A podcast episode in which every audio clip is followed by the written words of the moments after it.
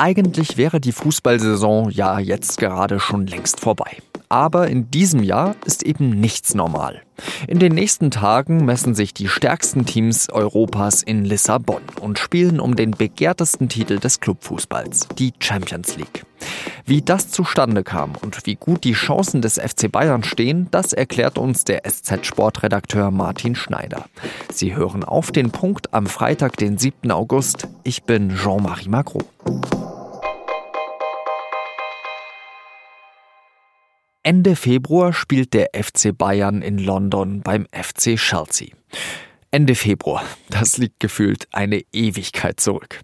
Bayern ist zwar Favorit, aber mit einem so deutlichen Ergebnis haben dann doch nur wenige gerechnet.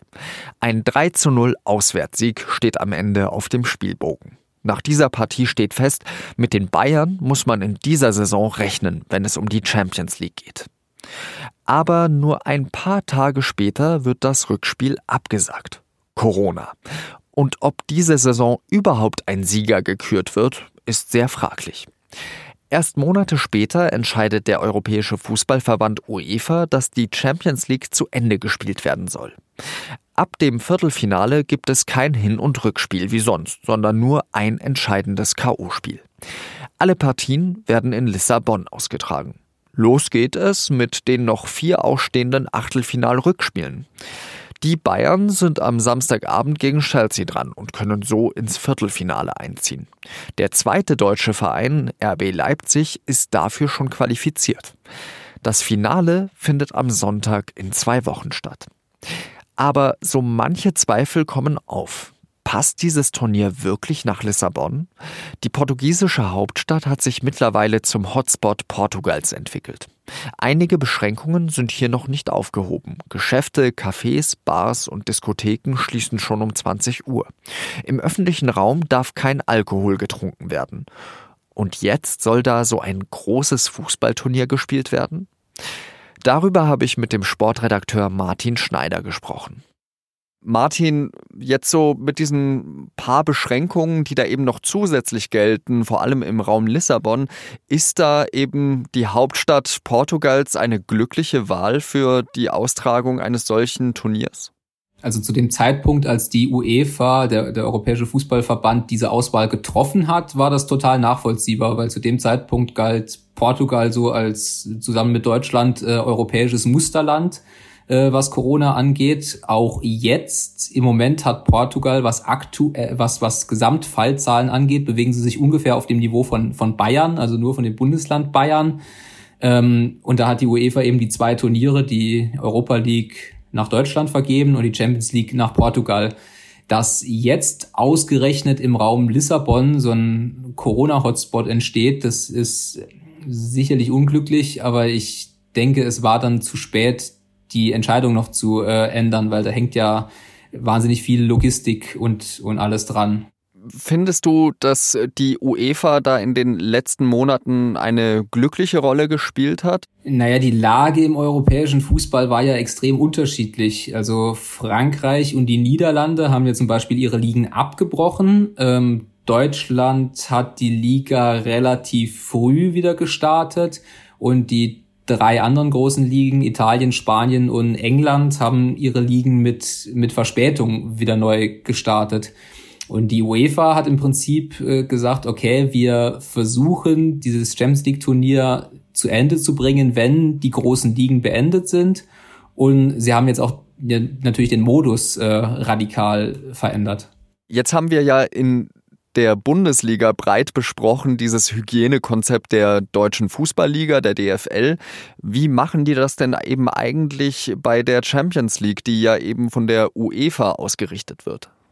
Also kurze Antwort, sie machen es im Prinzip genauso. Also das Konzept orientiert sich stark an dem DFL-Konzept. Es basiert vor allem darauf, dass eben die Personen, die in engem Körperkontakt sind oder die eben keinen Abstand halten können, intensiv getestet werden. Die, die Mannschaften wohnen in Hotels, äh, Bayern und Leipzig. Ähm, sie sind dort nicht kaserniert, also sie können das Hotel verlassen, theoretisch. Es wird aber stark davon abgeraten. Und nach diesen Prinzipien versucht die UEFA eben dann dieses Turnier in Portugal über die Bühne zu kriegen. Es hat aber prinzipiell genau die gleichen Risiken, die auch die Bundesliga hatte und die wir, die wir an anderer Stelle schon, schon breit durchdiskutiert haben. Wobei man ja dazu sagen muss, dass es in der Bundesliga geklappt hat. Kommen wir zu dem Turnier. Äh, hast du vielleicht irgendeinen Favoriten für diese nächsten, äh, Moment, es sind glaube ich 15 Tage, in denen jetzt dieses Turnier zu Ende gespielt wird? Also wie, wie immer bei Prognosen ist es natürlich äh, schwierig. Also ähm, das Turnier ist halt, wie ich gesagt habe, neu. Es, es müssen jetzt noch äh, vier Achtelfinalspiele äh, gespielt werden, unter anderem halt der FC Bayern, der allerdings das Hinspiel äh, beim FC Chelsea 3-0 gewonnen hat, also eine sehr, sehr gute Ausgangssituation äh, hat. Es gibt heute Abend, also Freitagabend, das Spiel äh, Manchester City gegen Real Madrid. Ich denke, wer sich da durchsetzt, äh, der hat gute Chancen. Und ansonsten unterscheidet sich dieses Champions League Turnier halt dadurch, dass es nicht Hin- und Rückspiel gibt, sondern es gibt immer nur ein Spiel. Also wie im DFB-Pokal ein K.O.-Spiel und wer gewinnt, kommt weiter. Und das bedeutet, ein K.O.-Spiel bedeutet immer, dass der Zufall eine größere Rolle spielt. Aber wenn du mich äh, festnageln würdest, würde ich sagen, der FC Bayern hat gute Chancen und der Sieger aus Man City gegen Real Madrid. Normalerweise haben wir ja immer so Vergleichswerte während einer Champions League-Saison, weil eben die Mannschaften auch gegen andere europäische Mannschaften gespielt haben und man da so ungefähr einen Abgleich hat, äh, wie stark man eben im internationalen Vergleich ist. Jetzt ist es aber so, dass man eigentlich seit vier Monaten überhaupt keine internationalen Spiele mehr gesehen hat. Das macht es doch noch einmal total unübersichtlicher im Vergleich zu den Jahren davor. Ja, und dazu kommt noch, dass die Mannschaften mit komplett unterschiedlichen Voraussetzungen zu diesem Champions League Turnier reisen. Also zum Beispiel kommt der FC Bayern jetzt aus dem Urlaub, weil die Bundesliga eben schon früher äh, abgeschlossen war. Die beiden französischen Mannschaften Lyon und Paris ähm, haben im Prinzip seit Monaten gar kein Spiel mehr gemacht, weil die Liga, wie gesagt, abgebrochen wurde. Alle anderen Mannschaften kommen aus einem Rhythmus, also England, Spanien und Italien. Und da ist eben die Frage, was schlägt mehr durch? Also der FC Bayern kommt sicher ausgeruhter und fitter zu diesem Turnier. Und dazu kommt noch, dass äh, manche Mannschaften dadurch, dass die Transferperiode ja in dieses Turnier hineinragt, äh, mit manchen Spielern gar nicht äh, antreten können. Zum Beispiel RB Leipzig, der zweite deutsche Verein, muss auf Timo Werner verzichten, weil der schon zum FC Chelsea gewechselt ist. Also es, es gab noch nie so viele unbekannte Faktoren bei einem Turnier wie bei diesem Turnier. Das mit den französischen Vereinen, die du gerade aufgezählt hast, äh, Lyon und PSG, das erinnert mich irgendwie so an die Mannschaft von Dänemark 1992, die eigentlich im Urlaub war, zurückgeholt wurde und dann Europameister wurde.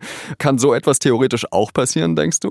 Ich will nichts nicht, ausschließen. Ähm, ich würde nur zu bedenken geben, dass sich der Fußball seit 1992 dann doch nochmal verändert hat. Ja, ich weiß auch nicht, ob man jetzt PSG zum Beispiel zwingend mit Dänemark 1992 vergleichen kann.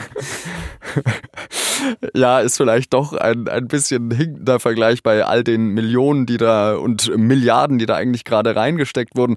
Und was ist äh, für dich so die Empfehlung der nächsten Tage? Auf welches Spiel sollte man ganz besonders schauen?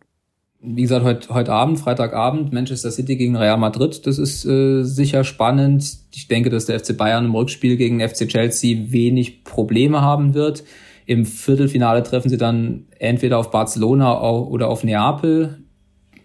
Und ansonsten, das, ist ja das Teuflische an der Champions League. Also so ab dem Viertelfinale ist das fußballerische Niveau so hoch bei allen Mannschaften, die sich dafür qualifizieren, dass man sich im Prinzip jedes Spiel angucken kann und bei jedem Spiel äh, sportlich äh, eine, hervorragend unterhalten wird. Das ist ja wiederum auch der Grund, warum die Champions League so erfolgreich ist, warum so viel Geld drin steckt und warum die Clubs, die dann da mitspielen, immer reicher werden. Es ist ein teuflisches Vergnügen. Oh Mann, na gut, dann freuen wir uns mal eben auf die nächsten Tage, zumindest auf die sportliche Seite und äh, hoffen, dass äh, zumindest von der Corona-Seite her alles im Rahmen bleibt. Ich bedanke mich ganz herzlich bei dir, Martin Schneider. Bitte, bitte. US-Präsident Donald Trump hat seine Ankündigung wahrgemacht und ein Dekret gegen die Video-App TikTok unterschrieben. Amerikanische Firmen dürfen ab dem 20. September keine Geschäfte mehr mit dem chinesischen Unternehmen machen. Trump sieht in der Anwendung von TikTok eine Bedrohung für die nationale Sicherheit. Er schließt auch ein komplettes Verbot nicht aus. Auch die chinesische App WeChat ist von dem Dekret betroffen. WeChat ist in China extrem beliebt. Es vereint die Funktionen von sozialen Netzwerken, Messenger-Services und Bezahldiensten in einer App. Kaum hat das neue Schuljahr in einigen Bundesländern angefangen, schon gibt es die ersten Probleme. In Mecklenburg-Vorpommern mussten zwei Schulen schon wieder schließen. Jetzt hat sich der Deutsche Lehrerverband eingeschaltet. Der fordert strengere Hygienemaßnahmen. Bisher sei nur Nordrhein-Westfalen auf dem richtigen Weg. Dort gilt nämlich an weiterführenden Schulen eine Maskenpflicht, und zwar auch während des Unterrichts. In anderen Bundesländern darf man die Maske während des Unterrichts abnehmen.